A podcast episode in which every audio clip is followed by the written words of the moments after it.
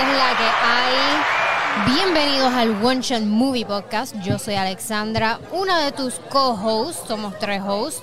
A mí me pueden conseguir en Según Alexandra, así mismo, Según Alexandra en todas las redes sociales, porque todo es según yo. ¿Quiénes me acompañan por aquí? Bueno, pero espérate, antes de presentarnos nosotros, vamos- a darle la bienvenida a nuestra invitada especial. Ah, iba a dejar para lo último, porque lo último es como Es que lo, lo mejor, lo mejor, lo mejor. Muy bien, Así eso- que eso rapidito. Bueno, pues yo soy El Rodríguez y me puedes conseguir en Atavi TV y los miércoles y los viernes en la X. Muy bien, ¿y a quién tengo aquí? A tu mano derecha tiene a Macdíaz Rodríguez de Cine PR. Me consigue en todas las redes sociales como Cine PR. Y ahora sí, Excelente. nuestra invitada especial es Stephanie Reyes Marketing. A quien yes, pueden yes, escuchar yes. en su podcast Marketing, Marketing y una vida vida social, exacto, eso es así. Y también pues soy gerente de la marca de Monster Energy a nivel del Caribe, así que... Ustedes saben, este, esa marca que casi nadie conoce, Monster. No, nadie, no, nadie, nadie. igual de Rain y otras en el Caribe, así que por ahí vamos. Mira, eh, Stephanie, gracias un millón por estar aquí con nosotros. Claro, claro que sí, gracias a ustedes. Este, nosotros tenemos una tradición, pues que verdad, este, sabemos que no bebes, pero nos damos un shot y este también te preguntamos qué tipo de películas tú ves y cuál es tu película favorita, si tienes alguna, cuál es, ¿verdad? ¿Qué tipo, si ves una película y vas al cine, qué Ajá. género que te gusta? Para que la Ok. gente sepa. Eh, ok, vamos a empezar por ahí. Bueno, a mí me encanta eh, todo lo que es comedia, este, o todo lo que tiene que ver con, con trama, con mensajes detrás, ¿no? Eh, y en cuanto a, gracias, en cuanto a lo que es este la película mía favorita, like Forever, bueno, tengo varias. Claro. Tengo varias, pero yo creo que eh, que no me canso de ver es eh, The Diary of a Mad Black Woman. No sé si la han visto. No. Esa es de Tyler Perry. A mí me encanta Tyler Perry como actor, como escritor, o sea, eh, eh, pienso que es un mega maestro. Es muy conocido por el personaje de Matías, obviamente por la comedia, pero esta película en especial me encanta porque eh, tiene diferentes mensajes de la vida, eh, de la mujer, perdóname, de la mujer, eh, de la familia, de diferentes cosas que realmente pues no me canso de verla y siempre las recomiendo. O sea que si no la han visto, porque la cara de los tres como que No- no, no la la han visto, no la he visto. visto, no la he visto, no la o sea, definitivamente una que yo las mezclo todas. Sí, la, sí. la único que no, no mezclo de Tyler Perry es este Why Did I Get Married. Ajá. Que con Janet Jackson y todo eso. Esa, esa película como que me pega fuerte. Eh, Pero las demás como que las mezclo. Bueno, Sí, pues. Quiero decirle a toda la gente que nos están viendo ahora mismo que tenemos varios comentarios, los vamos a leer ya mismo. Que se acuerden, estamos aquí en The World of Liquor, en la avenida Boulevard en Levittown, bien importante. Si quieren darse un shot con nosotros, oye, si vienes aquí un jueves y estamos nosotros, dices que vienes por el podcast y te invitamos un shot. So, un shot gratis por la casa. Exacto. So, dando el shot, vamos a darnos el shot, ¿verdad? Yo, Espérate, yo, yo voy a subir mi, mi Sí, super copa. sí, porque hay que la salud a todo el mundo. yo brindo, yo voy a brindar por Stephanie, gracias por estar aquí de nuevo. ¿Por ¿Qué vas a brindar? Ah, te lo robé, te lo robé. ¿Por qué vas a brindar a Alessandra? Eh, pues dale tú, Mac. Yo voy a brindar por eh, por Ray Liotta. La película Dream of Field, Field of Dreams. Ah, Nada, yo brindo por el fin de semana y películas nuevas. Súper. Así. Esta- Este fin de semana estamos de party porque es mi cumpleaños. Ah, Eres por cumpleaños ti, el yo brindo sábado. por Ah, pues, ti. ah, pues, vamos a brindar por ti, olvidó. exacto. Bien, yo brindo me por lo he el hecho como bowling. 40 Sí, sí, sí, no, exacto. Vamos a brindar por ti definitivamente. A celebrar desde ya. Gracias. Salud. Salud. Salud. Está suavecito. Sí, ese, ese tequila suavecito. Ustedes Mira, siempre están haciendo le- muecas. leer aquí un poquito de los comentarios. El ¿Qué me George, el George PR nos pone, por fin me caso en nada. Ah, porque se nos tardamos un poquito. Sí, ¿verdad? Nos disculpamos por eso. Sé que siempre empezamos a las 8 en punto, pero hoy tuvimos problemas técnicos, o me disculpo por eso. Eh, el George pone, quiero ver el shot que se va a dar la invitada. Ah, va. Stephanie. esta- pues Eso, mira, eso, yo nunca he bebido. Esto es algo que, que yo llevo, ¿verdad? Este, toda la vida. Voy a dar el resumen rápido. Tengo 34 años, yo nunca he bebido nada, ni una sola gota de alcohol. Y yo estudié en Mayagüez, que eran a peseta en aquel entonces. Sí, hay que recalcar, o sea, es récord, es récord, y hay que recalcarlo. Estudié en Mayagüez.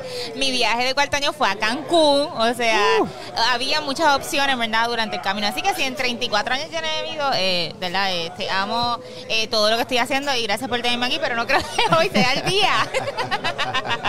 No te preocupes. Mira, aquí Agus- nadie se Agus- si no, si no, ustedes son responsables de llevarme a casa. Ah, claro, claro que sí. Definitivo. Mira, Agustín Valenzuela nos pone nice intro. Gracias, este, Agustín. Agustín. Emanuel Santiago nos pone saludos a todos. Mac, Berta ayer fue re- rejuvenecerme. Ese es el Manny. Ay, mi Gracias, madre. Manny. Tú para mí también eres la fuente de la vida. Te quiero. Ese hombre, ustedes esos amores. Eh, y Fernando Cabal nos pone brindo por Messi en Francia. Oye, he visto que eso también ha sido una noticia que está todo el mundo bien pompeado. Yo, yo no sigo mucho soccer, yo no sé si ustedes lo siguen. Eh, no, pero todo el mundo sabe quién es Lionel Messi. Sí, y ¿tú que se fue. que yo fui a un Se show. fue de Madrid, ¿verdad? ¿Dónde estaba? Ay, yo no sé Ah, de eso, eh, nada. No sé si tú sabes de soccer. Sí, No, Estoy no sé, pushing, estoy o sea, no soy, es normal así, o sea, uno sabe de Messi, tú sabes, obvio, la final yo creo que ahí es que como que la gente Sí, sabe sí. quiénes son los equipos que llegan y todo, pero no soy nos volvemos eso, no soy expertos de momento. eso. Sí, Sí. exacto, de cada cuatro años. Exacto, es como las olimpiadas, Sí. como que ya, y de repente tú no sabes nada del deporte durante el año. O sea que yo fui a un show de Chente, de un stand. A mí me gustan mucho los, los shows de comedia. Ajá. Yo fui al de Chente, el último que hizo antes de la pandemia. Y a mí me encantó cómo él abrió el show porque él abrió diciendo, hablando del soccer, Ajá. diciendo, ¿soy yo o soy el único que pienso que el soccer es el deporte más basura? Y cuando él empezó así, yo, di- yo, yo me sentí tan identificado. Y yo dije, mano, y cuando empezó a decir el por qué, yo dije, ya, yo pensé igual. él empezó a decir, ah, yo nunca he visto un deporte que digan, diablo, ¿viste el juego de ayer? Brutal. ¿Quién ganó? Empate. 90 minutos. ¿Y tú, ¿Qué? ¿Qué es eso? Ah, y, y no es el juego, es el partido. Cool story, bro. Exacto, exacto. Este, Stephanie, Ajá, obviamente, pues tienes tu podcast. ajá, estudiaste en Mayagüez, estudiaste en marketing. no estudié marketing. ¿Y de dónde viene? ¿De dónde, No ¿Qué estudié estudiaste? marketing. ok. Eh, yo estudié recursos humanos, gerencia industrial Ujú. y tengo un minor en psicología. Y empecé mi maestría y mi doctorado en psicología. No lo terminé. Este, em- pero realmente todo esto del marketing yo te diría que viene más por la parte creativa mía porque Claro. yo sí desde pequeña sexto a octavo grado fui tesorera de mi clase, cuarto año fui presidenta, en, la, en Mayagüez este, fui presidenta de varias organizaciones, o sea que todo el tiempo estaba ejecutando eh, logística, eventos, eh, trabajo con la gente, o sea, y todo eso se fue como, yo te diría que, que dentro de la, mi vida era como que parte de mi hobby, empecé a trabajar en mi primer trabajo, no tenía nada que ver con marketing, pero entonces automáticamente eh, la dueña me dio como una tarea de una organización que hoy en día es bastante grande, sin fines de lucro de los niños maltratados, que yo la corriera. Lo mismo, entré a trabajar una cosa y terminé haciendo eventos para sacar fondos para esto y pues por ahí seguí hasta que entonces en un momento dado una directora de una compañía muy conocida en Puerto Rico me preguntó qué yo hacía. Estaba haciendo promociones, yo empecé en promociones.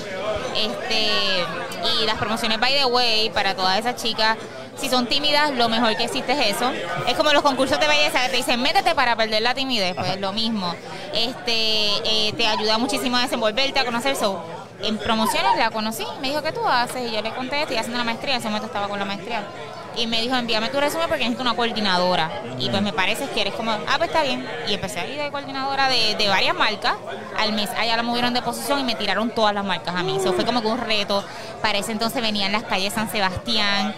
O sea, bien fuerte, pero fue como yo te diría, la escuelita eh, mía en ese momento, ya entrando directamente en este mundo. Y de ahí me di a conocer, la gente me conoce pues, por las marcas que he manejado y todo lo que he hecho eh, durante estos pasados 10 años ya. Si quieres hablar también un poquito más de tu podcast para que la gente también sepa Dale, de, sí, de claro podcast. que sí.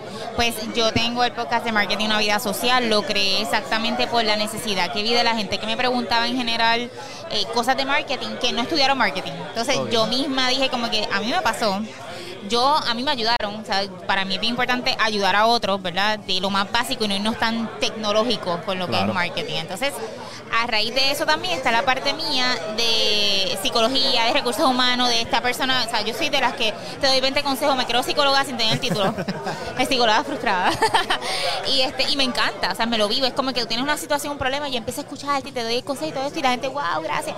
Así que de ahí yo dije, voy a crear el podcast que se llame Marketing por la parte de marketing, pero también eh, vida social porque quiero hablar de temas generales. Correcto. Entonces de ahí parte, o sea, ahí tú vas a encontrar diferentes temas generales literal de relaciones, de pareja, de todo, y también cosas de marketing. O sea que por eso eh, eh, estoy en esa línea. ¿Y cuánto llevas en el podcast? Ya voy por el episodio, eh, hoy salió mi, mi episodio 21. Ah, está- está más o menos como nosotros. Nosotros vamos por el cua- 41. Pues, 41. exacto. Así que pues, poquito, poquito, vamos ahí. No sabía nada, o sea, igual yo lo digo todo el tiempo en el podcast, si usted tiene algo, o sea, tiene algo en su mente, quiere hacer, hágalo. O sea, olvídese de quién lo apoya, no lo apoye, se tiene que lanzar y tirarse porque realmente este uno se queda con eso. Y yo siempre digo, cuando tengas 80 años, estés sentado, sentado como viejita, viejito. Tú vas a decir, hice esto, sí no te quedes con el what if. So, yo ni sabía nada de podcast, cero. o sea, pero, eh, estamos en marketing. Pero yo dije, ¿sabes qué? Eh, creo que, que por alguna razón eh, la gente me pregunta y me pregunta mucho inbox, así que yo creo que hay una necesidad. Y olvídate. Y lo lancé eh, aprendiendo por internet. O sea, yo no cogí un curso, yo no, no, no- yo conozco gente que está en esto, este, pero no me, ¿verdad? No, no, no hice el acercamiento a ellos porque igual no sabía cómo lo iba a hacer y así, pues yo quería aprender primero. Claro. Cuando hago el lanzamiento, este, viene uno de los productores del estudio y me dice, ¿tú cómo lo estás haciendo? Y yo, pues he grabado. Yo no, o sea, no, es- no he, he grabado mini voice, o sea, no es conmigo computadora, el programa, that's it. Y él, pero vamos a grabarlo, tienes que grabarlo, que sí, esto y yo. Yo lo hice todo, yo iba como por el capítulo, el episodio 10 y tuve que rehacer ya en estudio, como tal, someterle un poco en donde yo, el lanzamiento fue en enero, pero entonces lo aguanté y le dije a todo el mundo, no sale todavía. Y lo hice y lo lancé como dos meses después, o sea que más o menos por ahí. Pero vamos por el episodio 21, gente. Así que go ahead y dale para Spotify y YouTube y todo. Exactamente. Yo estaba viendo unos episodios, específicamente a las 4, eh, las 5P. Yo estudié marketing eh, desde una perspectiva Tú musical. estudiaste marketing. Sí, eso fue Yo no te conozco. mi grado social. Nosotros llevamos juntos un montón de tiempo. Un año y me- llevamos juntos un año y medio. Nosotros medimos esto como si fuéramos novios. Sí, Yeah, muy sí, bien. Llevamos sí. un año y medio juntos. Sí, sí, de Yo tampoco sabía que yo sabía que eras baterista, pero no sabía que estudiabas Bueno, marketing. tú, ma- tú tienes un minor en música. No, No, tampoco. No. ¿Qué? no, porque yo empecé a dar Vamos clases a hacer la entrevista. Que tú estudiaste. Bueno, Vamos yo, yo estudié en el bueno, Conservatorio no de Música eh, Ah, y ok. después pasé a la Interamericana. En la Interamericana eh, pues, eh, seguí estudiando música, pero me fui para Music Business, eh, una especialización que solamente tiene la Universidad Interamericana de Puerto Rico. Es marketing, pero es, es marketing, te da las Exacto. 5P, te da lo que AIDA, Ajá. o sea, todo, todas las partes, ¿verdad? El, el ciclo de vida de un producto, que Ajá. estaba hablando eh, recientemente en uno de tus podcasts, y me parece fascinante porque de alguien que lo estudió, y ahora que tú dices que tú no lo estudiaste como tal, pero hoy en día tenemos los recursos, el internet. Exacto. Entonces, te quería preguntar sobre eso, porque salió de ti buscarlo, Ajá. pero tiene que, porque es como dice Eric, ok, hay que hacer las cosas, tú no te puedes sentar a esperar, tú también lo has dicho, o sea, yo creo que todo el mundo lo hemos dicho, que tenemos muchas ideas, muchas ideas, muchas ideas, pero hay que ejecutar. Hay que ejecutar, correcto. Pero entonces, no solamente podemos hacer, hay que hacerlo inteligente. Exactamente. Ahí es donde viene la parte donde tenemos que ser tácticos en cómo nosotros gastamos nuestra energía. Y te quiero preguntar, ok, sa- salen todas estas oportunidades, pero ¿en qué momento tú decides, ok, déjame leer, déjame aprender, déjame buscar literatura de este tema de marketing? Pues mira, realmente, te soy honesta, ha sido en el film. Eh, ya eh, desde que empecé mi primer año como coordinadora, eh, cuando me empezaban a preguntar cosas que yo decía, ¿qué rayos significa esto?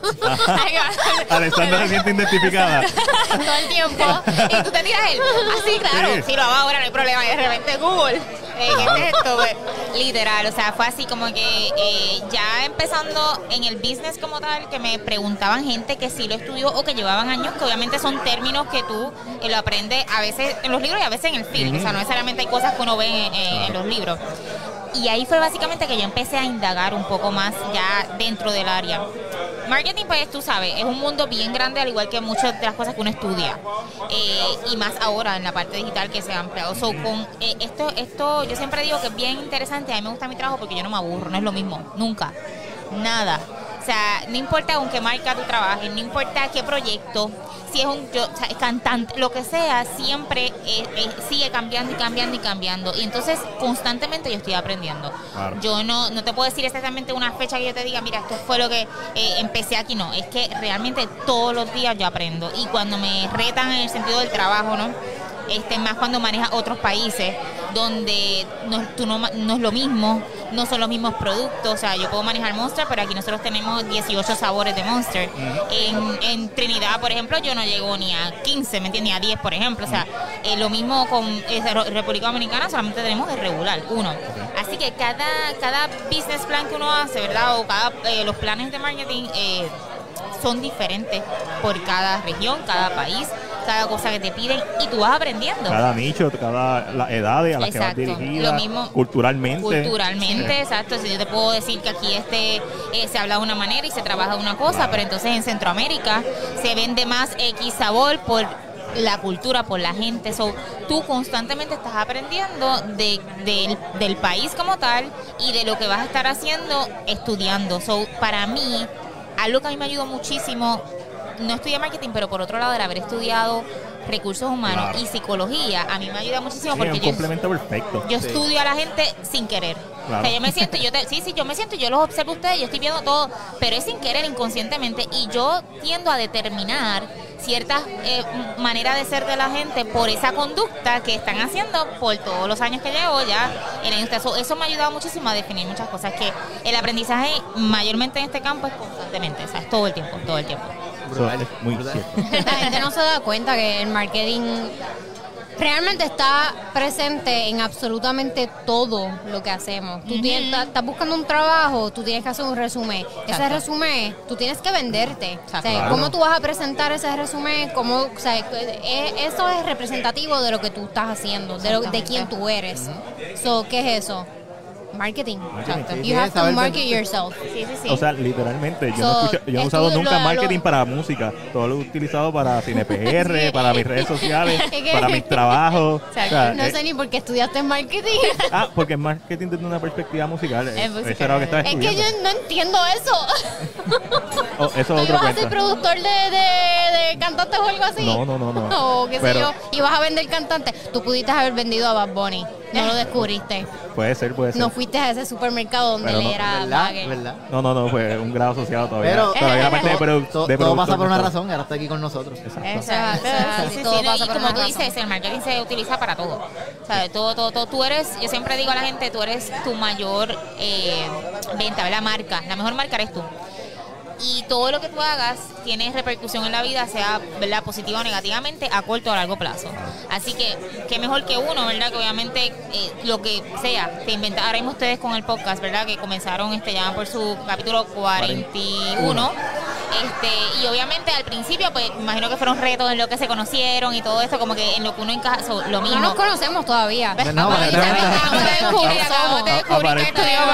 Necesitamos un team building. Bueno, Exacto. sí, defini- El- el definitivo. sábado, el el sábado. sábado, Fuera, el fuera de sábado, los el sábado. micrófonos, fuera de los micrófonos, exacto. Sí, pero de- definitivamente, o sea, sí, es verdad, es un pro- ha sido un proceso.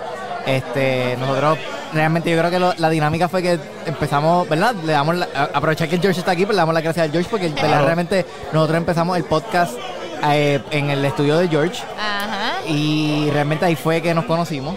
Porque entonces ya los tres estamos en la misma industria, una cosa llevó a la otra y estábamos los tres allí sentados. Y la dinámica me gustó tanto que yo lo volví y los llamé, coño, vamos de nuevo.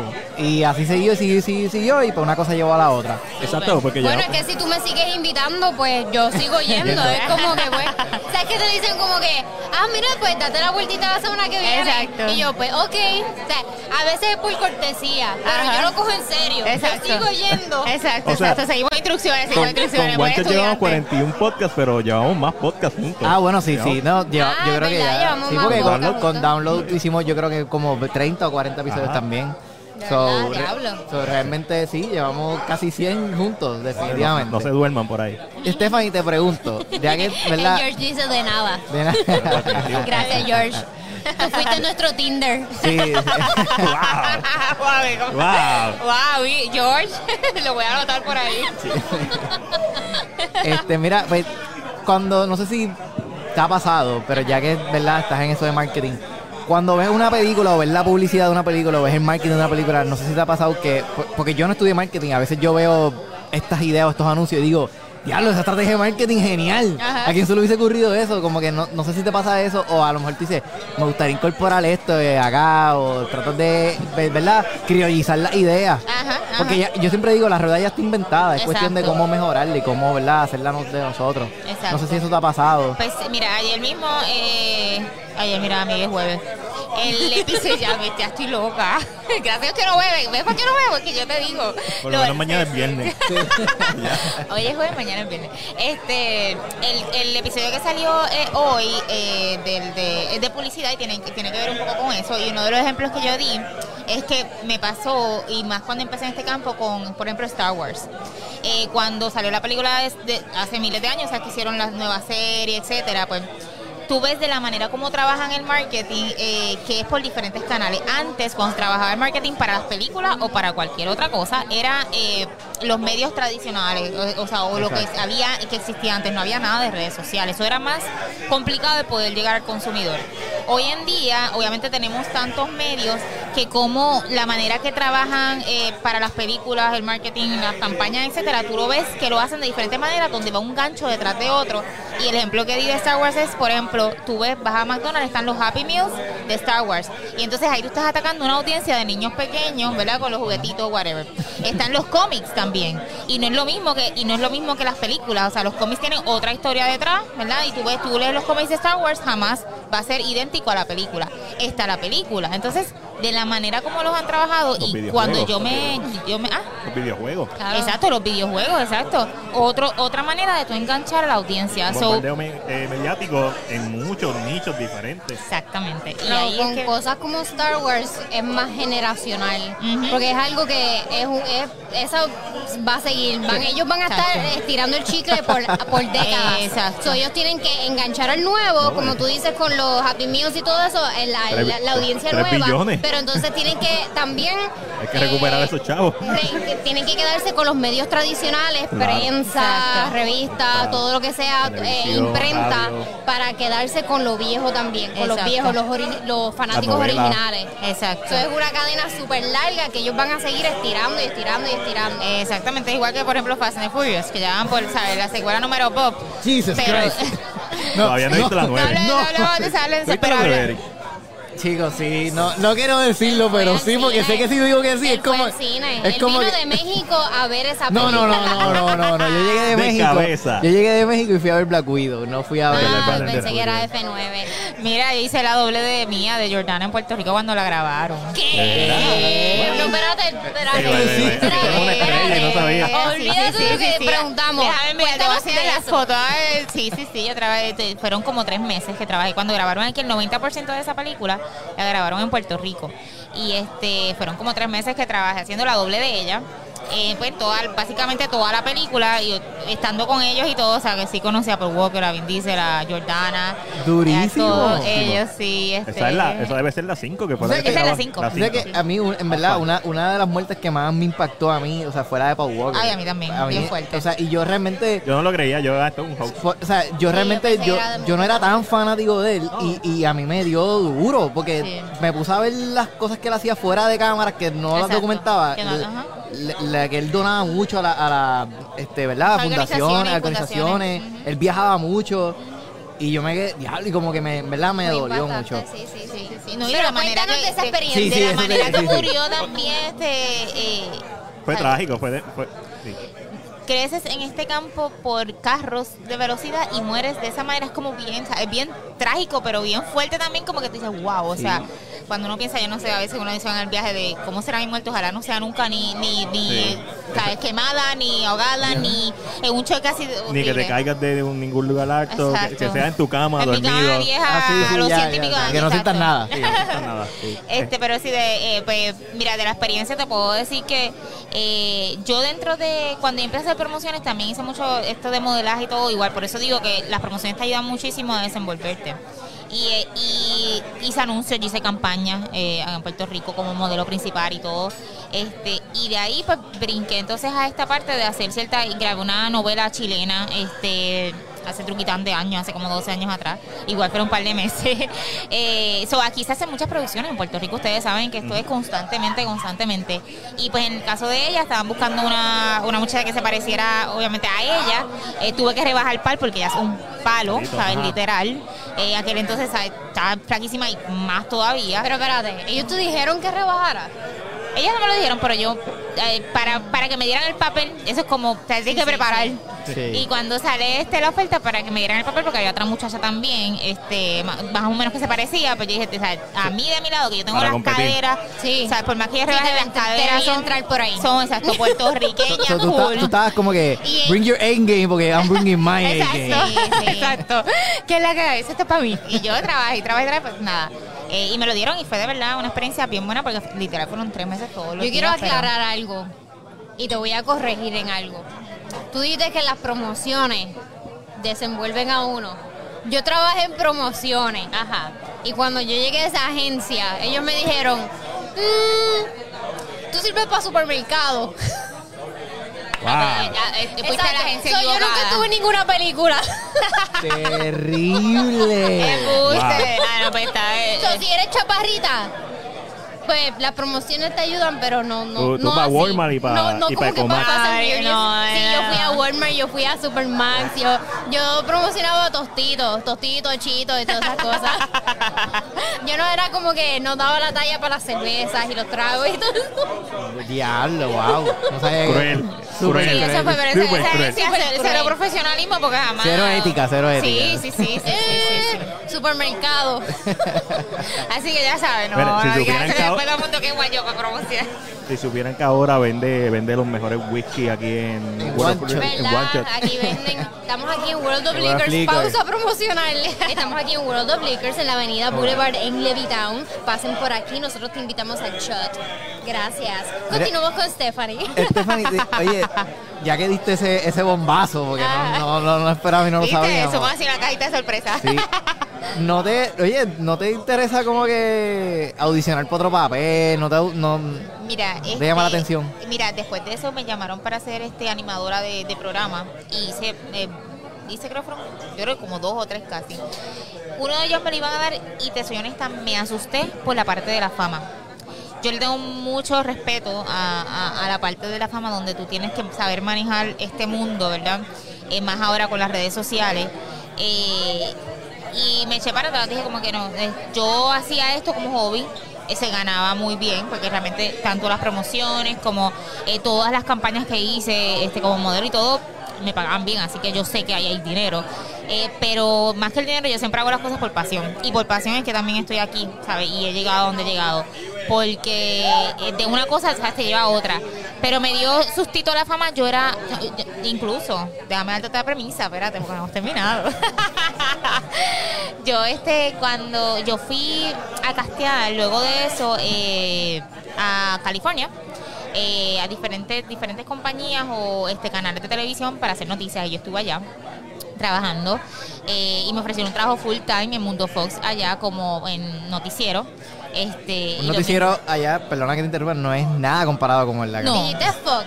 Mundo Fox correcto Sí, allá te buscan, Fox en español. allá te buscan En helicópteros y todo, allá Sí, sí, el presupuesto es... Allá yo, eh, en una audición que yo fui aquí mismo en Mundo Fox, cuando yo sa- estaba saliendo del canal, habían un par de gente, me pidieron autógrafo y todo, yo, pero yo no soy J-Lo ni nada. O sea, yo estaba como que, what? O sea, allá son bien con esta parte de, de, de reporteras o, o artistas o lo que sea, son bien wow.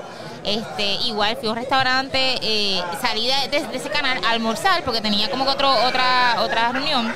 Almorzar y cuando entré al restaurante todo el mundo era como, y yo, no hay latinas aquí, no, o sea, es como estaba impresionado.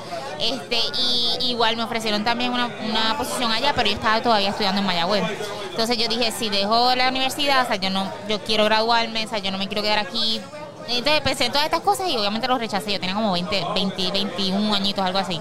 Este, pero sí, sabes, y ya ahora, en el punto que estoy en mi vida, eh, te soy honesta, en el camino me han ofrecido diferentes cosas, pero le tengo tanta pasión a lo que hago que digo como que ya, se volver otra vez a empezar, como que, ¿sabes? Me tengo que poner fit para empezar, porque en este campo tienes que estar, tú sabes, bien gringolas en ese aspecto. Este, y pues disciplinada y todo eso, lo puedo hacer y estoy a tiempo. O sea, yo tengo 34, pero. No, pero, hay, hay actores, o sea, Exacto, los, ac- actores. los actri- las actrices y los actores no, no hay, hay, hay edad para todos los papeles. O sea, hay papeles para todo. Eso es algo que yo, yo cogí una clase de casting y de la Universidad de Nueva York vinieron aquí a darme la clase y el, el, el profesor de casting, una de las primeras cosas que él dijo es hay papeles para todo el mundo. No importa si eres grande, chiquito, pelú, calvo, lo- hay papeles para todo el mundo. Alessandra lo sabe, ¿verdad? Para supermercado. No, Alexandra se parece, No, fíjate, yo- ya podía ser de Becky G o algo así. Sí, me dice Becky G. Sí, El pues, conito sí, me sí, dice sí. Becky G. Sí, sí, sí, ya tenemos ahí, ya tenemos No, el papel. realmente lo que tú estás diciendo es como que, eh, ¿sabes? Como que hay papeles para todo el mundo, pero tú sabes Sí, para de- quién son los papeles, de- los extra. mejores papeles. Bueno, de guy, sí. Exacto. De, de Eso atrás, sí- de fondo. Sí, sí, Está- bueno, está, sí. está difícil. Bueno, Está- pero a está lo mejor, difícil. no sé, este, te- no sé si te han llamado para producciones locales. ¿Te han llamado para producciones locales? Me han lle- Películas locales. locales, y- y sí, o sea, más ha sido para afuera, o sea, internacionales, pero también pasa mucho eh, por eh, Alexandra, como Alexandra acaba de decir, me pasó también, esto le pasa, yo imagino que la gran mayoría de las mujeres te quieren ofrecer cosas que realmente están buscando eh, y también por eso corrí de ese mundo, están buscando otra otra otra cosa, ¿me entiendes? Como que, ah, mira, tengo un papel principal, me pasó, este tengo un papel principal eh, de esta película, que si yo no sé qué, un productor y cuando yo vengo a ver realmente el interés era otra cosa. Entonces eso a mí como que me... Harvey Weinstein. Ajá, como que me Ah. jala para atrás y yo, ¿sabes? Eh, no, gracias. ¿Por qué? Porque eh, este camino, lo mismo, eh, luego de que yo terminé Fast and the Furious, este, eh, uno de los productores grandes continuó como que después, mira, eh, dame tu teléfono y todo para, ah, sí, sí, y diciéndome, mira, no, que hay este, unas oportunidades, esto y lo otro, pero las oportunidades, o sea, y uno ya se, con el, con el tiempo no se da cuenta. So, yo dije, este camino, o sea, no es así, aunque me tarde más en llegar, voy a llegar por mi talento, no porque la gente quiera que yo Claro. y salte con ellos. Así que sí, sí, porque la verdad, o sea, lo que vienen es a eso. Y uno, eh, volvemos, gracias a Dios, yo siempre he sido bien maliciosa desde pequeña este para todo esto y, y lo que yo tengo lo tengo porque me lo he ganado, porque me lo he ganado, punto. Claro. Eh, pero sí, este, no es algo que lo descarte porque recientemente me han estado preguntando y hasta para, para cosas locales. ¿Te parece? Bueno, pues ya sabemos si de momento, de- si, de- si ya sabemos que si de aquí a par de meses la nominan a un Oscar por un papel en una película, pues la tuvimos aquí en el podcast. Sí, La tuvimos aquí en el podcast. porque yo nada más pensar en hacer casting, mano, Ya me no, ya, ya yo tendría el corazón roto. Es Yo, una, o sí, sea, es, es- eh, es presión, es presión, o sea, hay que prepararse, presión, sí, sí, es sí. difícil emocionalmente, eso es como que, mano, yo no podría. Mira, Sí. Bueno, yo sé que a ti no te importa, pero Sí, a cara, gente como tú- Maggie y yo, sí. nosotros somos sensibles. ay, por favor, ay, por Dios. mira, eh, queremos que la gente le haga preguntas a Stephanie, pero yo te quiero preguntar alguna anécdota que tengas que contarnos de la grabación de Fast Five. Anécdota como tal, eh, mira, te puedo decir que todos ellos eh, son personas bien sencillas. Me sorprendió muchísimo, porque uno tiene una perspectiva, ¿verdad? Obviamente como los ves como artista, pero eran bien down to earth, mayormente Jordana. Este, ella literal ya llegaba siempre con un bultito bien sencilla, hi everybody, hi, good morning, good morning. O sea, bien sencilla. Igual, eh, yo te diría que el cast completo, o sea, no a veces me preguntan, pero ¿quién quién es más humilde, por ejemplo, este The Rock o Vin Diesel o era Polo. Y realmente no te puedo decir como que en específico porque todos eran super nice. Todos eran bien amables y cuando tú llegabas al set era como que, ah, no, siéntate aquí, qué sé yo, mira, y acá, eh, ¿qué piñones? ¿Qué? ¿Me entiendes? Hacían preguntas locales. Y para mí podemos ir y y lo otro, Nice. o sea, eran bien down to earth, o sea, que realmente este, eh, eso es algo que sí puedo decir que me lo llevé y, y lo repito constantemente porque son, son bien down to earth. Algo que haya así como pasado, este, que sea gracioso o DH, eh, yo te pasaron varias cosas graciosas, como por ejemplo montar un set, empezó a llover, un revoluto, el mundo corriendo y que sí, eso es normal. Este, sí, era, era normal. eh, la experiencia de llegar y por ejemplo, ya yo había hecho películas internacionales así como extra. Y cuando tú haces películas extra, eh, estás 12 horas en un set Sí. y te usan 5 segundos, ¿verdad? Y pues, eh, en este caso, no en este caso, era como que tú llegabas y si el actor estaba tres horas grabando, esas eran las tres horas que citaba. Entonces era como que mucho más rápido y todo. O sea que, este, de, de verdad que para mí fue una experiencia súper buena. Y por eso después me pompié y por eso hice todo lo de California y como que llevaba brutal. o sea, ah, yo me veo así después, pero como que brinqué vaya al charco, dije, espérate. No, no, no todo es así. No, todo es así, exacto. So, tuviste- so, no sé si te acuerdas, ¿verdad? Porque sé que eso fue de tiempo, pero eh, ya que estuviste ahí, ¿viste la manera en que trabajan los directores? So- Claro. So, quisiera, ¿has trabajado con un director boricua, de casualidad? Eh, déjame pensar. ¿Qué quisiera ver como si ve- a- visualizaste alguna diferencia bien drástica que pudieras decir, ya que, ¿verdad? En películas no, en, en anuncios eh, o Sí. campañas sí. Sí, sí, sí, sí, sí. Este, sí. Eh, diferencia es que también depende porque estamos hablando de un presupuesto y un budget Bien ¿verdad? Distinto, bien sí. distinto. Entonces, pues ya de, de- de arranque el staff de afuera porque tiene más budget quizás con una película local y todo, pues va a ser mucho más o, en la organización, la logística, todo este tipo de cosas, ¿verdad? Este eh, de afuera viene mucho más organizado. Este, pero localmente, sí, yo te diría, yo te diría eso como que incluso tienden a ser más exigentes de afuera, pero al mismo tiempo siento que, por lo menos las dos ocasiones que he hecho algo acá, este, eh, allá como que son más nice, no sé. Acá sí, acá con los que trabajé en ese momento, que no vean este podcast, por favor. Ustedes saben quiénes son. Ustedes saben. No, pero y no es que no eran personas, tú sabes, como se podía hablar y todo, pero sentía como más el, el eh, de los de afuera, más, sabes que realmente era como que en cámara te veían y como que, ah, tú pintas súper bien, te ves espectacular, que si esto, que si está, eh, los de acá es como que más rough en decirte las cosas, o sea, por lo menos mi Más experiencia. relajado la mi experiencia. Sí, allá era, eh, con los de afuera sí era mucho más... Fíjate, yo, yo en las películas de, ¿verdad? Que las películas que he tenido oportunidad de ver aquí locales, este, de por lo menos las de Transform Ortiz, este, que hemos, nosotros, es que nosotros Eh, tenemos, nos- los eh, tres eh. hemos tenido opiniones bien fuertes sobre las producciones locales, Stephanie, de aquí, como que de- usualmente el, No, el- yo no, yo no digo nada. el El problema, guion. el problema Sí, crucial he es guion, el el guion, guion, sí, es el guion, o sea, ese es el que problema. le, que le diste una promo a una película. Eh, nos- le dimos promo, yo también le di promo. ¿También le ¿A cuál película? A la de Creer, que es una película nueva local, este, religiosa que va a Yo no voy salir. a hablar sobre eso. Pero, pero antes de seguir a eso, o sea, yo tuve la oportunidad de entrevistar a varios de los actores de las películas de Transform y eh, yo les he preguntado cómo, que, cómo fue la dinámica, la dirección.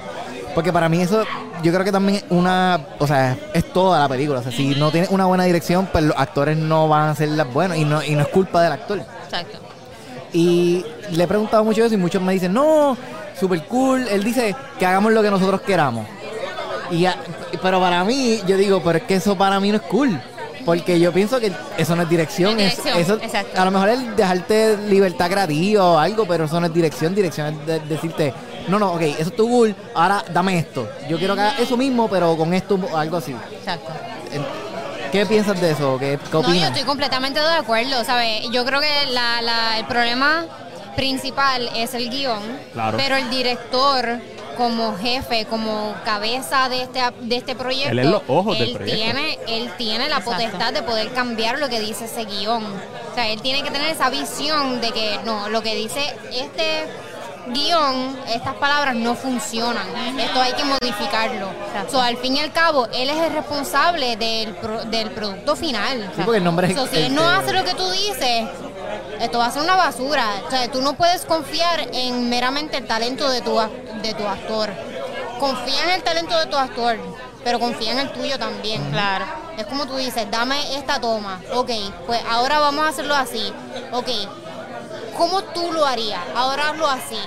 O sea, para ver Exacto. distintas perspectivas. Exacto. Y qué es lo que funciona al fin y al cabo en el, en el cuarto de edición. Que, que by the way, antes de que hables, Matías, rapidito, este, para la película Good Will Hunting, no sé si la has tenido la oportunidad de ver la película, es Matt el- Damon, de Ben Matt Damon, que, Robin que fue la primera película por la que Ben Affleck y Matt Damon ganaron un Oscar Ajá. Como guionista. como Ajá, guionista, exacto. ajá. Este, eran bien chamaquitos y Robin Williams, pues, o sea, es uno de los mejores papeles que ha hecho. Y él dice que, que Ben Affleck y Matt Damon dicen en una entrevista que ellos tuvieron años, pero más de nueve años practicando una escena, porque la practicaban ellos en la casa vacilando. Y cuando llegó el día de la grabación, la hicieron y que el director le, y que el, no, el director le dijo, ya la tenemos. Y, y Ben Affleck dice, ¿qué? ¿10 años? Para tener esto ya. No, no, no, yo tengo que hacer esto de nuevo. Y, la, y el director, no, no, ya la tenemos, pero está bien, vamos a hacerla dos veces más. Y él decía que, que, que la decisión de escoger la toma final fue tan difícil porque las tres quedaron tan cabronas. Ahora bien, ahora que tú dices eso, quiero re- resaltar este. ¿Quién es el director, Dios mío, que hace como 200 tomas? Eh, David Fincher. David Fincher. Para mí eso es algo ridículo. Tú no tienes que hacer 200 tomas para hacer tu producción. porque- Kubrick también hacía. No, otro ridículo más. Es que, Genios. puñeta. Es que la, y la Aquí película- hablamos Sí, malo, sí, by the way. Así es. Cada escena cuesta dinero.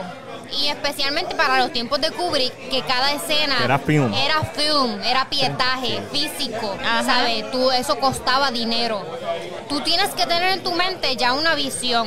Por lo menos 3, 5, 10 tomas de una sola escena. 200. O sea, ¿cuánto fucking dinero es eso, cabrón? La- tú la- no sabes la hacer claqueta, la matemáticas. claqueta, toma, dos, toma número 100. ta. No, tú no sabes hacer matemáticas, ¿sabes cuánto cuesta eso? ¿Sabes? Si tú eres un buen jefe, una buena cabeza de, de empresa, ¿sabes? Un buen director, tú, tú tienes que tener una visión. Y 200 tomas a mí me dicen No, que tú no. sabes un carajo, No, tú no, sabes lo que tú quieres. Nunca fueron 200 tomas, sí, Así sí que, han llegado a es que me 100 tomas. encabrona, discúlpame, pero ya me subió el trago. Y me encabrona a toda la gente que se lo maman a Kubrick y se lo maman a Fincher. Porque, ay, Dios mío, son unos genios. Bueno, Ay, son. Pero mío, es que son- Ok, déjame dar mi opinión, déjame dar mi opinión. Genios serían si hubiesen hecho esas, esas películas con 10 tomas. Genios serían si hubiesen usado más mujeres en sus producciones. Estoy de acuerdo ¿sabes? con eso. Genios serían si hubiesen ¿sabes? sabido cómo manejar todas esas situaciones. Ale- como Alejandro Inarritu. Ok. Afortunadamente, recientemente estaba viendo en YouTube eh, un documental de Kubrick. Y, eh, y no Ese era, cabrón me la pela tanto. Está bien, pero no es que él, él siempre hacía 100 tomas de todos los personajes. Habían actores que estaban preparados y que habían hecho su trabajo y hacía dos o tres tomas, pero habían actores que no iban preparados ¿Para qué los casteaste? porque él los castió porque ellos son actores. Kubrick no te daba direcciones actorales, pero él te decía, eso no es lo que yo quiero, tú sabes lo que estás haciendo, hazlo. Y si no lo hacías, o lo volví a hacer, lo volví a hacer al punto de que si no lo estudiaste, pues lo tienes que estudiar en el mientras estamos grabando. Y por eso es que hacía tantas tomas. Y Kubrick lo han exagerado, sí pasaba, que a veces se iban 40 tomas. Y Fincher también pasa. Fincher es infame por eso. Pero no por las tomas nada más. Kubrick también. No, Kubrick era abusador. la- sí, la forma en que él trataba Pero, a su. pero gente. Fincher y David Ayer también son... Oye, eh, porque tú no me tienes un filtro ahí. Mira esas ojeras, Dios mío. Pero mira la mía. Estoy ya ahí a, a dos o tres semanas de, de irme por el cementerio.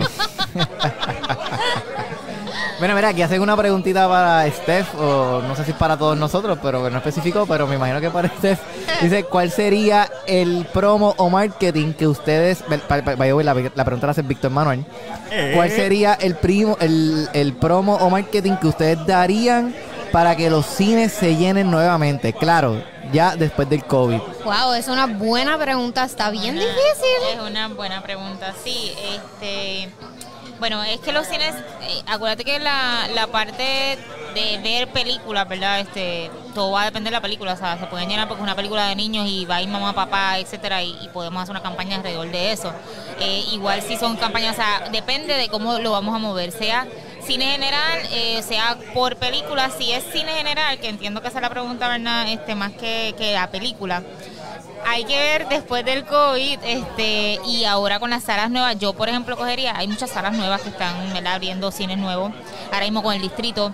eh, abrieron un, esto es una promo para el distrito no pagada.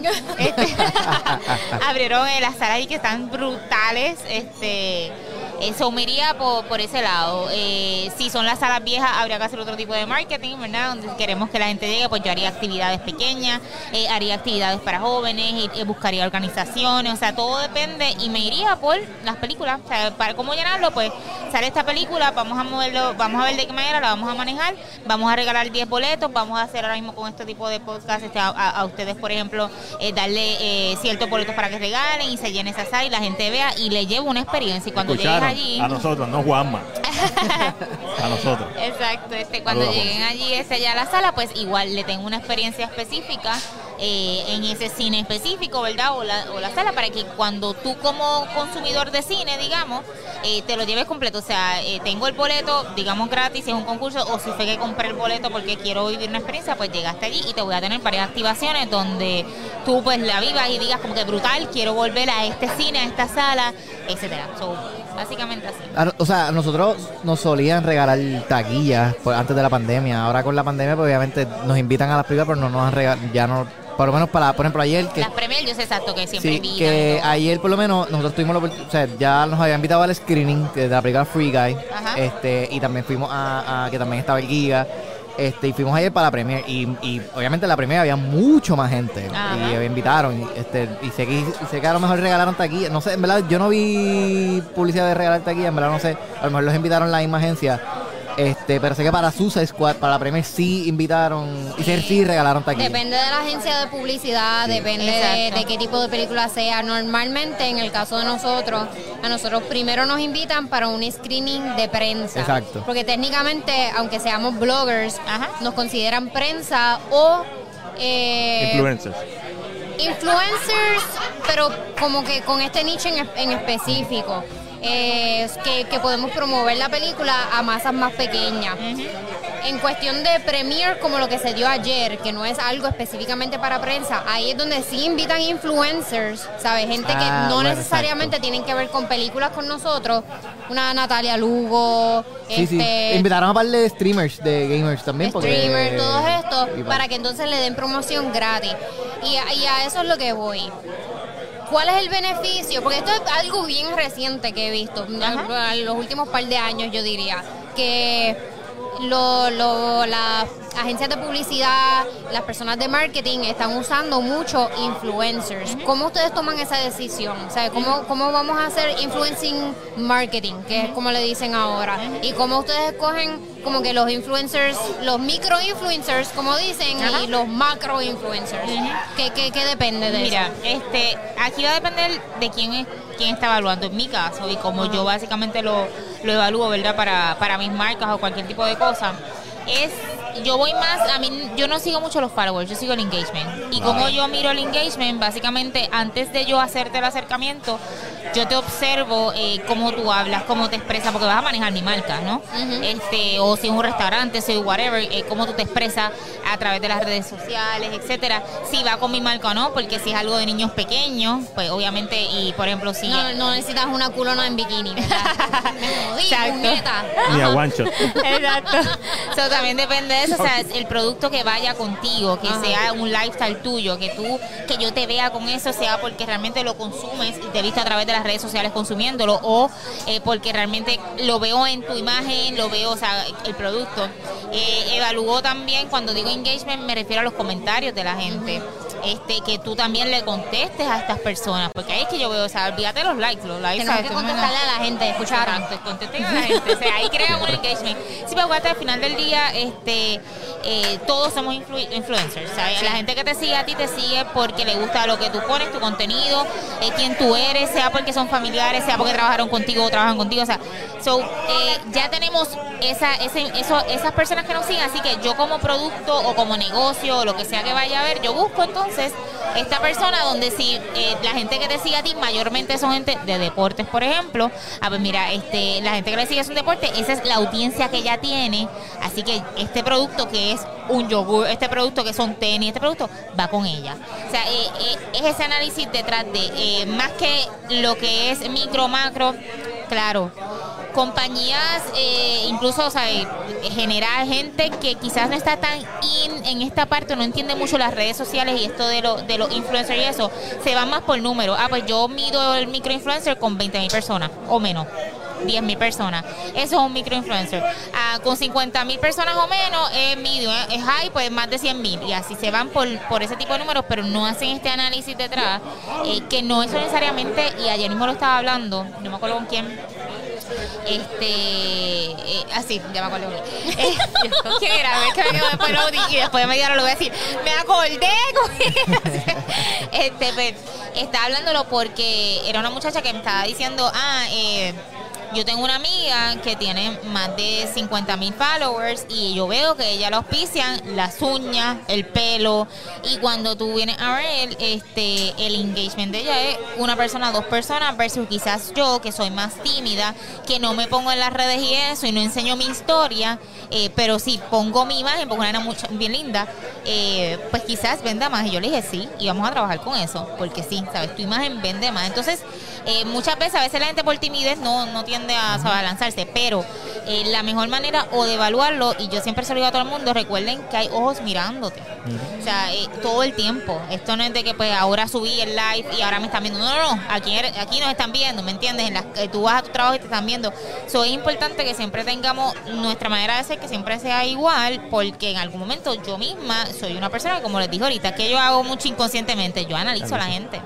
So, eventualmente, eh, cualquier, mi marca o cualquier marca que yo maneje hoy o el año que viene, si cambio de marca o que sea, ya yo estoy pensando en que para mí es eficiente, incluso en mi caso, digo, porque cada persona de marketing lo maneja diferente. En mi caso, eh, uno de, la- de los uno de, los, de las marcas de nosotros que es Rain, que va dirigido a lo que es CrossFit, ejercicios y todo eso, esa marca se mueve mayormente por microinfluencers.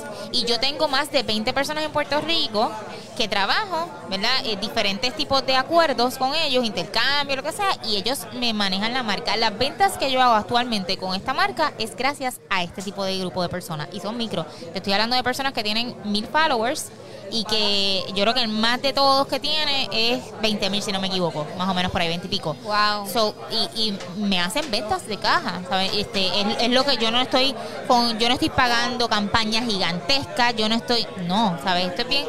¿Por qué? Porque yo creo mucho en la parte de los, mucho más en los microinfluencers que los macros. Los macros, yo creo en los macros, por ejemplo, este como ahora mismo eh, que tú la conoces, Natalia Rivera empezó con nosotros recientemente con la parte de Monster, pues yo creo en Natalia Rivera porque no porque ella tenga millones de followers en sus redes sociales, es porque Natalia Porque Rivera está bien buena. eh, no solamente eso también porque es bella. Este es que ella realmente es la marca Natalia antes de estar con nosotros. Yo nosotros llegamos a Natalia yo llegué a Natalia porque la gente empezó a enviar stories que ella subía todo el tiempo porque ella vive Monster todos los días su nevera está llena de Monster literal antes de llegar a la marca.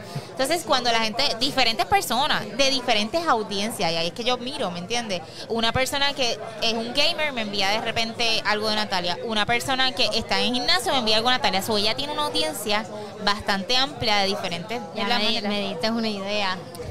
A mí, a mí me gustan mucho las papitas McCain, de esas que tú ves al air fryer. Me empieza a postear, le empieza a, co- a comer así. Eh, este Exacto. eh, estas papitas McCain que voy a hacer hoy. Ya mismo me llegan las papitas Exacto. McCain gratis. Gratis, es así, es así, porque estamos pendientes constantemente y la gente, acuérdate que y digo, hay ojos.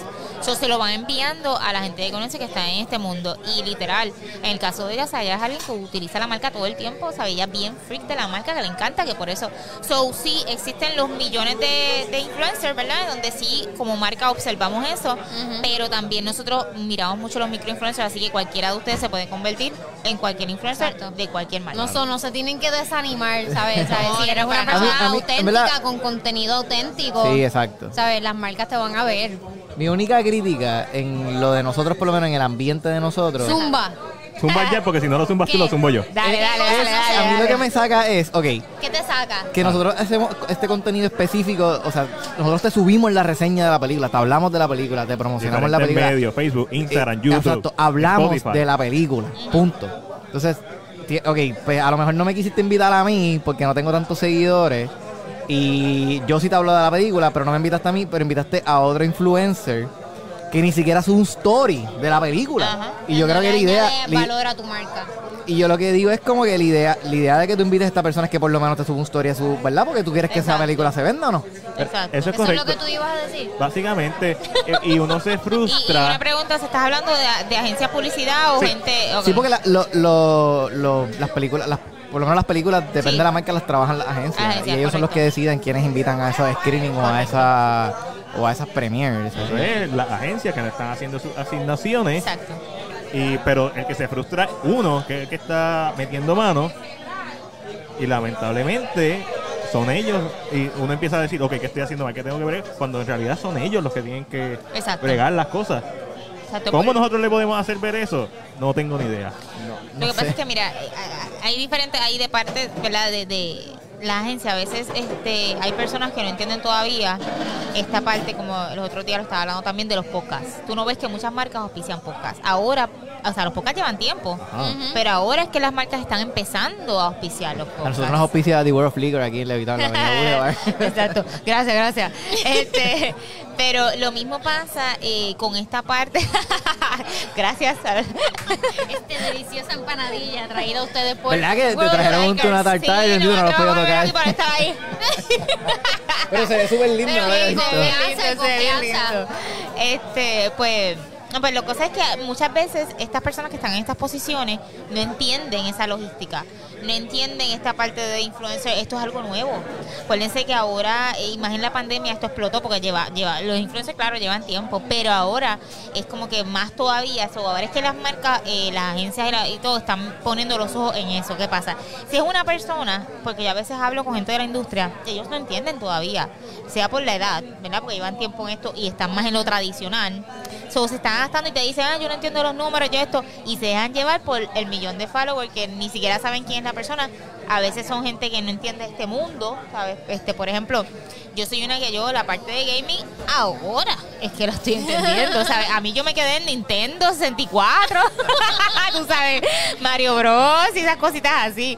Pero, ¿sabes? Ahora es que, pero como quiera, yo no me cierro. Yo soy una persona que yo observo mucho, escucho, etcétera. Eh, mis marcas están dirigidas a esto, so tengo que ver, ¿me entiendes? Pero no todo el mundo es así, como que a veces se dejan ya porque no conozco el material, lo que dijimos ahorita, y no me instruyo a aprender, sino que como que, ah, ¿qué es la tendencia?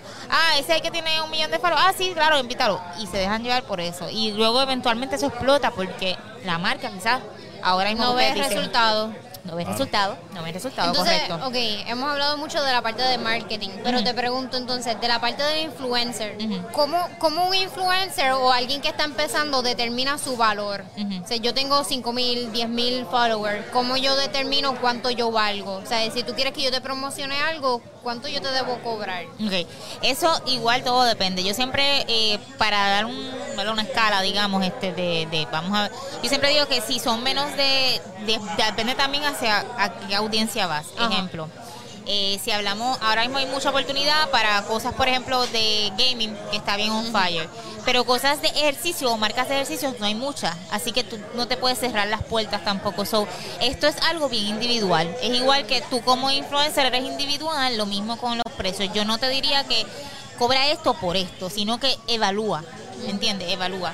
Ahora, eh, menos de 10 mil, yo siempre digo a la gente, si tú tienes menos de 10 mil followers, Instagram, Facebook, yo no te recomiendo que cobres, yo te recomiendo que hagas intercambios para darte a conocer y seguir aumentando, tu audiencia Hasta que llegues y a tu esa mercado. Y si tienes exacto. Luego de que tú pasas los 10.000 los 10.000 followers, pues ahí entonces vamos a la parte de analizar cuál es la marca, hacia dónde yo voy y entonces depende de lo que tú quieres que yo haga contigo. Otro consejo siempre que yo doy es tratar de hacerlo todo a largo plazo. No me auspicies, dándote un ejemplo de este pastas de dientes, pues viene un colgate, por ejemplo, y te dice, no, pues sí, este, me encanta tu sonrisa, yo quiero que tú, sí, yo quiero que tú este, estés en mi campaña, que la campaña, ¿cuánto tiempo ya no? Pues un- es un anuncio, y después de eso, ¿qué? ¿Qué pasa? Te amarraste con Colgate. Yo te vi y yo vengo y tengo otra marca eh, de, de pasta cualquiera. Este, y ya yo sé que tú estuviste en esa marca. Yo no te voy a auspiciar, ¿entiendes? Yo no te voy a hacer. O sea, eh, amarrarte a, ama- Si te vas a amarrar a una marca, amárrate a largo plazo y háblalo así con las marcas. Ok. Este, eh, un one time shot te puede cerrar las puertas. eh, ¿sabes? A menos que sean que tú me dices, por esta campaña, que es un one time shop, que es un story, que son dos, dos posts o lo que sea, eh, te voy a pagar un millón de dólares. Ah, pues seguro, seguro que sí. Una Claro no te sí. preocupes. Claro. ¿Dónde firmo? Eso es algo que se hace en Puerto Rico, digo, yo no sé, ¿sabes? Como que a ti, por ejemplo, Ajá. tú eres profesional, eh, te conocemos, sabemos el trabajo que tú haces y tu experiencia. Mm, alguien como influencer, yo soy, pongamos, yo soy una influencer, yo te puedo como que eh, contratar a ti para que tú me representes y yo te doy un por ciento de las marcas que tú me consigas. Eso Así se hace aquí en sí. Sí, Puerto Rico. funciona así. Sí, Ah, funciona, sí, así, ok. funciona de dos maneras. Yo no sabía. Sí, sí, sí, lo puedes hacer. Eh, lo que pasa es que hoy en día muchas veces lo hacen directo. Cuando tú eres un microinfluencer, pues te- quizás tú sabes, no es millones de dólares que te están pagando, entonces pues la gente te toca la puerta a ti. Ahora, si tú quieres que desde el principio que sea todo como un poco más profesional, digamos, ah, documentos, que firme, mira, mi contacto es esta persona y todo, se puede se puede manejar así y lo que hacen sea una persona, un individuo que se encargue de esto, un manejador o sea una agencia que se encargue, pues también están las agencias, pues básicamente ellos te cobran un porcentaje y claro que si yo te voy a mover a ti este por diferentes lugares, busco, te voy a buscar las marcas, yo te consigo contratos, tú me das un porcentaje de X contrato. Ah, ok. O sea, funciona así y entonces esta agencia o esta persona, este manejador, hace un contrato contigo. Pues yo vas a estar conmigo un año, dos años, tres años y yo te voy a conseguir esto. Si tú por tu lado consigues, también ellos te amarran de esa manera. Si tú lo consigues, sea como sea, Y acuérdate ya. que tienes un contrato conmigo y entonces te tienes que darme un porcentaje. O sea que es, como, es como los agentes, es como los agentes de los. Sí, actores. se convierten, Sí, lo- pasan de ser de o agencia de publicidad o marketing Lo- a ser Los agente. agentes no te cobran un, un por- o sea, los agentes, eh, yo, una de las clases que yo cogí de, de cine era, eh, un agente dijo eso, el agente que te dice a ti, ah, yo te cobro tanto por hora, eso es mentira. Los agentes no te cobran por hora, eso no es así. Eso te, por ellos te cobran un por 10%, ciento de, sí, de la claro. película que ellos Tiene te consigan. sentido. Exacto, ellos- exacto, Wow, exactamente. es que yo siento que esto se mueve tan rápido y más ahora Sí, con las sí, redes sí, sociales. y hay muchas cosas, sí, sí, sí, exacto. Y, y siempre yo recomiendo que lo hagas ¿verdad? un poco más profesional porque te proteges. De, o sea, muchas cosas, a veces las marcas pues, eh, te hacen contratos y si tú no eres muy experta o experto, ¿sabes? Eh, eh, eh, Sí, eh, te la cogen. pasas mal. Entonces, Sí, sí. mejor es orientarse uno con gente que sepa de este ambiente, que sé yo, para que, que quizás al principio tú dices, TH, pues estoy dándole el 20% a una agencia, lo que sea, o a una persona, que me lo puedo ganar yo, eh, pero tienes que verlo a largo plazo como profesional, porque lo Sí, mismo. exacto. Igual, este pues si, te- si tú consigues algo, porque fue que te dieron y a ti tocaron la puerta y te dijeron, mira, yo te quiero para mi campaña y qué sé yo, las agencias también te hacen dentro del contrato que tú entonces le des ese porcentaje para igual cuidar. ¿Por qué? Porque si yo me contigo poniéndote a 100 mil followers cuando tenías 10 cuando te conocí, este y yo te básicamente hice tu nombre, te creé eso, te, pues obviamente desde ese lado también, gracias a que yo he estado ahí, no es que o sea, me debe algo que sea, porque obviamente por contrato me diste un porcentaje. Pero protegiendo, pues mi recomendación es esa, porque acuérdate que mientras más tú vayas creciendo, la puerta tuya va a seguir sonando y más a grandes escalas. Y para protegerte mayormente de las demandas o de lo whatever, yo siempre recomiendo tener un profesional detrás. O sea, eso, Eso es está-. A mí, ¿sabes que Por Atabea a mí una vez me escribió por Instagram una marca de, de gorra. De calzoncillo, ¿no? No, no, Un príncipe de Nigeria. Y, que- y querían, querían mi look para promocionar la nueva línea. Y yo me pie Y estaba como que, sí, let's do it. Y después me dijeron como que, ah, pero también vimos que tienes un perrito. ¿Puedes traer el perrito también? Y yo, y yo quería una foto. Pero es que ellos hacen ropa para perros, pero iban a sacar una línea de gorra que se llaman presentes, está súper cool. Y pues como querían al- la, la gorra de que tú te pusieras la gorra y le ponías el pañuelito al perro. Y salían las fotos. Y las fotos quedaron súper, ¿verdad? Quedaron bien legit. Como que... Eso Yeah. pasa, este, como lo que tú dices ahora mismo en Hollywood, ¿sabes? Contratan todos estos artistas súper jóvenes que, que los desarrollan desde pequeños, Tom Holland, eh, Florence Pugh, todas estas, que, que ellos no saben, ellas saben actuar, son tremendas actrices, ¿sabes? Te, te matan el papel, se comen en la película, pero al fin y al cabo los contratos que le dan son unas cogidas de pendejos porque son jóvenes. Ellos no saben nada más que actuar, ellos no saben de negocio. Dave Chappelle. Chappelle Mira, mira a Scarlett Johansson. Scarlett Johansson ya está cerca de sus 40 años. Ella no se dejó de coger de, de pendeja ahora. Porque ella aprendió, ella aprendió a. Ap- aprendió. Aprendió. La traba. Ajá, en la industria. Pero ustedes saben lo que quería decir. Pero Claro, que- que eso fue lo que le aconsejo a Florence Pugh. Eso te iba a decir Ella que ella, aconsejó. ella, ella es una actriz joven que Scarlett Johansson le dijo No no te dejes. no te dejes, no te dejes y no te decir que dejes. no. Puedes decir que no. Exacto, exactamente. Zendaya también dijo lo mismo, también. como que yo ella empezó en esta industria en Disney bailando este como a los 13, 12 años y eso fue lo primero que ella aprendió. No, Sí. pues, no dejarse de coger de pendeja, porque eso es lo primero que ellos hacen, porque nadie Exactamente. Y es, sabe. una, y es una industria fuerte, tú sabes, es Sí. una industria tóxica. Y, Sí, sí, sí, es tóxica, es fuerte y tienes que aprender a, decir- a saber decir que no, punto, ¿sabes? No te conviene, no es lo que estoy buscando, gracias por la oportunidad, pero no, ¿sabes? Porque volvemos, tú eres una imagen, tú eres una marca, o sea, no Los porque, valores. sí, o sea, no porque hoy tenga dos mil followers, que sé yo qué, significa que mañana no pueda tener el millón de followers, o sea, la- volvemos, tú puedes dar el palo ya. ¿Sabes? Eso es de la noche a la mañana puedes darlo. Eso tienes que estar preparado. Y por eso yo ahorita al principio dije, siempre es importante que todo lo que hagamos, o sea, nos va a traer repercusión hoy, mañana, en 10 años, la gente no se olvida y nos puede afectar. sobre esa reputación, esa manera de pensar y todo, es como que si tú piensas que no te conviene, Y, y- y hablando de eso, o sea, de, de la toxi- toxicidad del, del, del mercado y de la industria, una de las cosas que yo me di cuenta cuando yo empecé a hacer reseñas de cine y a meter esto es que, o sea, casi nadie quería darme la mano. Ah, eso pasa también. Y yo, Ah. y yo ¿Cómo que decía, no? Yo te di la mano. no, o sea, tú sabes, los ¿Qué élites, los élites, los élites, los que decimos los élites. Yo, sí, yo te di la mano. Sí, no, ustedes sí, pero como que yo digo, las personas que usualmente tú, tú vienes, por ejemplo, si yo voy a empezar en esto, ok, pues déjame ver esta persona que lleva años haciéndola, déjame evaluarla, déjame ver lo qué es lo que hace. en Puerto Rico hay mucha competitividad. Exacto. Este, Mucha mala fe. es. Exacto, entonces... Pero es y- que es y bien una- pequeña la isla. una de las cosas que yo me, me, me chocaba, o sea, era como que, hermano, ¿qué te cuesta a ti darme... Tú no me vas a escribir el email, tú no me vas a hacer el trabajo. Yo lo que quiero es el contacto y ya. Sí. Yeah. Entonces vale. Se vale, se vale.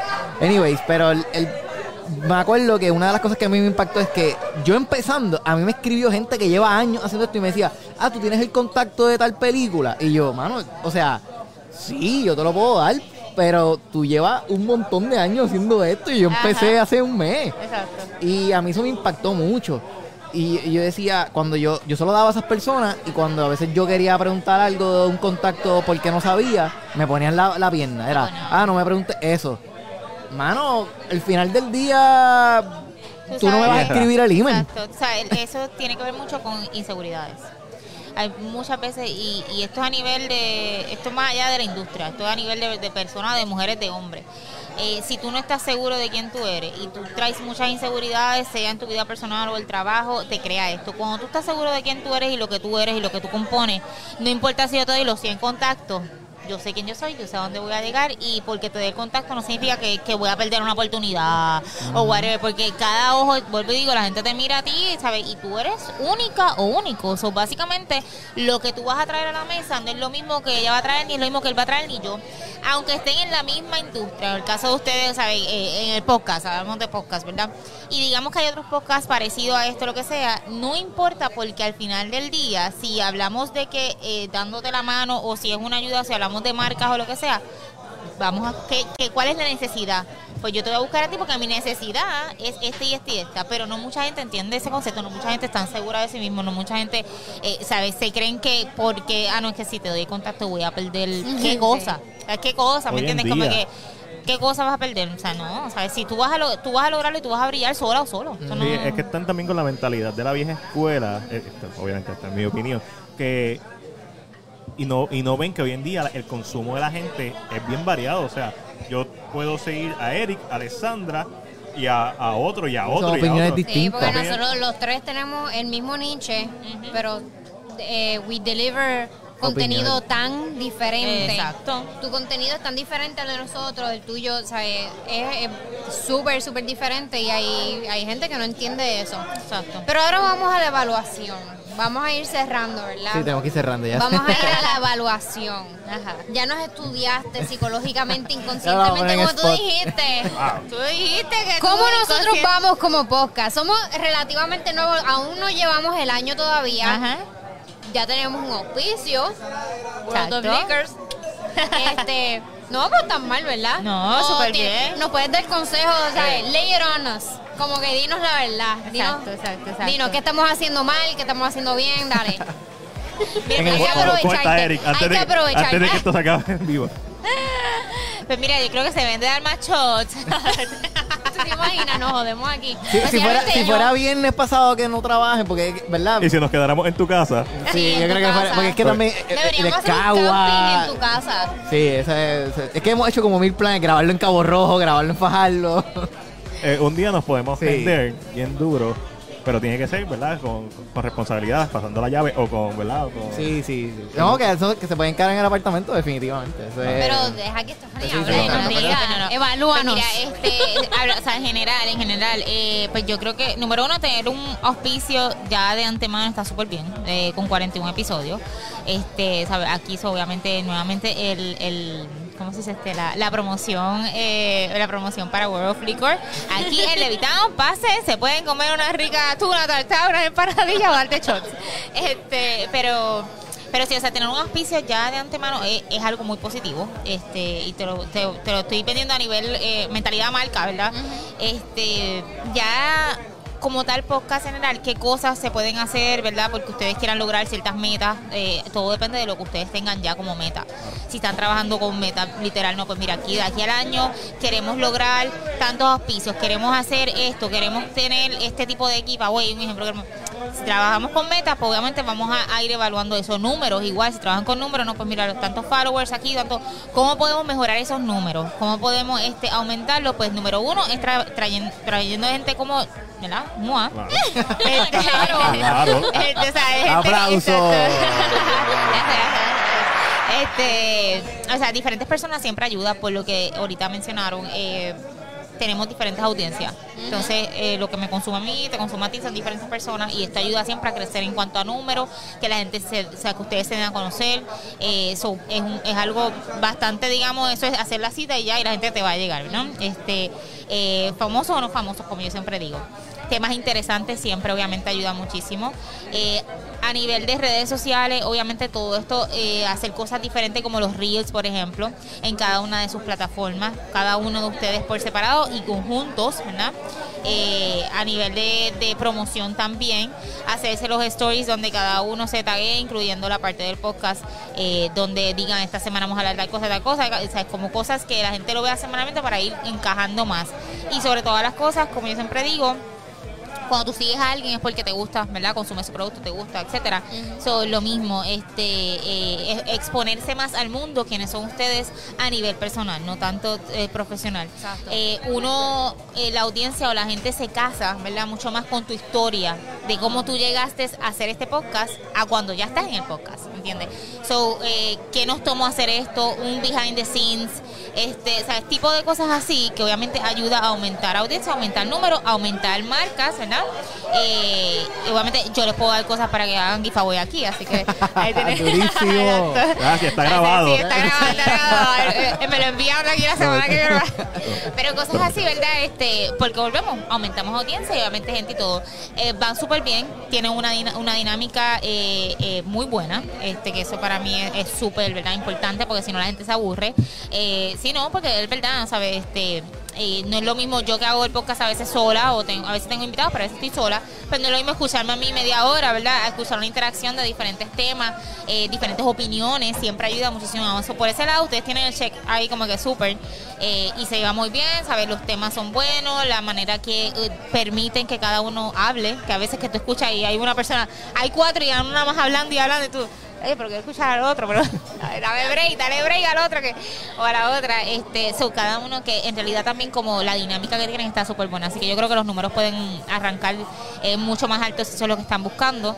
eh, igual a nivel de auspicio y todo, pero trabajen ustedes personales en sus plataformas y trabajenlo a nivel este podcast que yo sé que pueden llegar lejitos. Durísimo. Yo siento, te lo agradezco. Yo siento que en esta hora cogí un masterclass. No, de verdad, te lo juro. Sí, Cogí un masterclass. So, honestamente, si tú fueras a hacer como que un, un- ¿cómo se llama? Una conferencia de esta, te lo juro, yo soy la primera que me anoto. Súper, ahí lo voy a anotar cuando lo hagas. te voy a De verdad que Tú sí. dijiste, ¿sabes? No, de verdad que sí. Si no hay nadie, tú sabes que a veces como los memes, que hay una sola Sí, persona. y- eh, está ahí, está ahí. Pero mientras eso pasa, saben que pueden seguir a Stephanie. Claro, a tu- través de mis redes sociales, Go es este, Steph Reyes Marketing, búscame por ahí en Instagram, en Facebook, en YouTube también me consiguen así como Steph Reyes Marketing, ahí este igual van a ver también el podcast, pero también yo pongo de todo tipo de cositas, eh, así que pues si quieren igual consejo, hay mucha gente que me escribe inbox, este, lo mismo me pasa ¿Y con tú los... das todo esto de gratis? No. Está así. Estamos creando, estamos creando. En algún momento ya me lo han dicho, pero debes de dar talleres y cosas. Y yo me ¿con qué tiempo? Yo prefiero contestarte mensajes o ver el podcast. pero eventualmente, quizás, probablemente a mí me encanta. Incluso este recientemente yo sigo hablando, pero mala mía, vamos a hacer a la hora. Este sí, porque yo soy de las que sigo hablando. Me dijeron como que eso mismo de hacer conferencias y a mí me gusta muchísimo igual ayudar a la gente, lo dije al principio, este ayudar a organizaciones y todo. Son una de las cosas que recientemente estaba pensando, tengo que hacer algo para, para ayudar a, mucha, gen- a los jóvenes, a las mujeres, a muchas, o sea, como que tengo eso en mente. Son, no te vayas lejos, quizás ya pronto salgo por ahí con varios Durísimo. cursos. Bueno, pues, Pues, pues, muchachos. Sí, quiero volverte a decir gracias. No, gracias millón, a de ustedes, verdad. un placer Espero- estar si- aquí. Tienes las puertas abiertas aquí siempre que Súper. quieras venir y, y compartir y darte tu agua y comerte algo aquí. Siempre, agua. Este, estar aquí con Shot nosotros. agua, el- el- agua. ¿Verdad? Nosotros somos super open minded y nos gusta el vacilón y siempre estamos, ¿verdad? Aquí todos los jueves. Exacto. Eh, gracias a toda la gente que nos sintonizó, muy importante, toda la gente que nos comentó. Este, para cerrar, Agustín Venezolano nos puso Jep, bien- eh, eh, colaboración es súper importante. Sí, Gracias. Eso es así. Así que, Agustín, cuando estés en Puerto Rico, estás invitado a nuestro podcast. Yes. Queremos saber de todos tus proyectos. Súper. Eso sí. So, gracias, saben que soy Eddie Rodríguez, me pueden conseguir como Atavi TV en todas mis redes, así como los indios como los taínos, y los miércoles y los viernes en la X a las 3 y 45. Me da mucha risa cuando dice Eric Atabey, como los indios. Paréntesis, como los indios. Es para que asimilen, porque desde que digo Sí, son la radio, exacto. desde que digo son la Los radio, seguidores los seguidores han entran, subido un montón. sí. Te entiendo, te bien. entiendo. Pues mira, yo soy Alexandra, me consiguen. Yo estoy en la X también, estoy en Mega TV también todos los jueves. Síganme en según Alexandra en todas mis redes sociales. Ahí yo les digo los horarios. Es, es mucha cosa. Y mi nombre es Magdiel Rodríguez. Me consiguen en todas mis redes sociales como CinePR. Facebook. Instagram, YouTube, Twitter, Vero, Spotify. Tú no jodiste con tu nombre, ¿sabes? Ah. Cine PR, Sí, ¿sabes? sé. Como que no. Ya, o sea, olvídate, ya todo el mundo se jodió. Sí, eh, no, no- no hay break. Y obviamente estoy aquí todos los jueves con One Shot Movie Podcast. Y brindamos por eso. Y por el- y Ah, por el- one brindamos, shot. brindamos. One shot, Salud, salud. gracias, salud. Uh. Chequeamos, Corillo. Nos vemos la próxima semana. Gracias.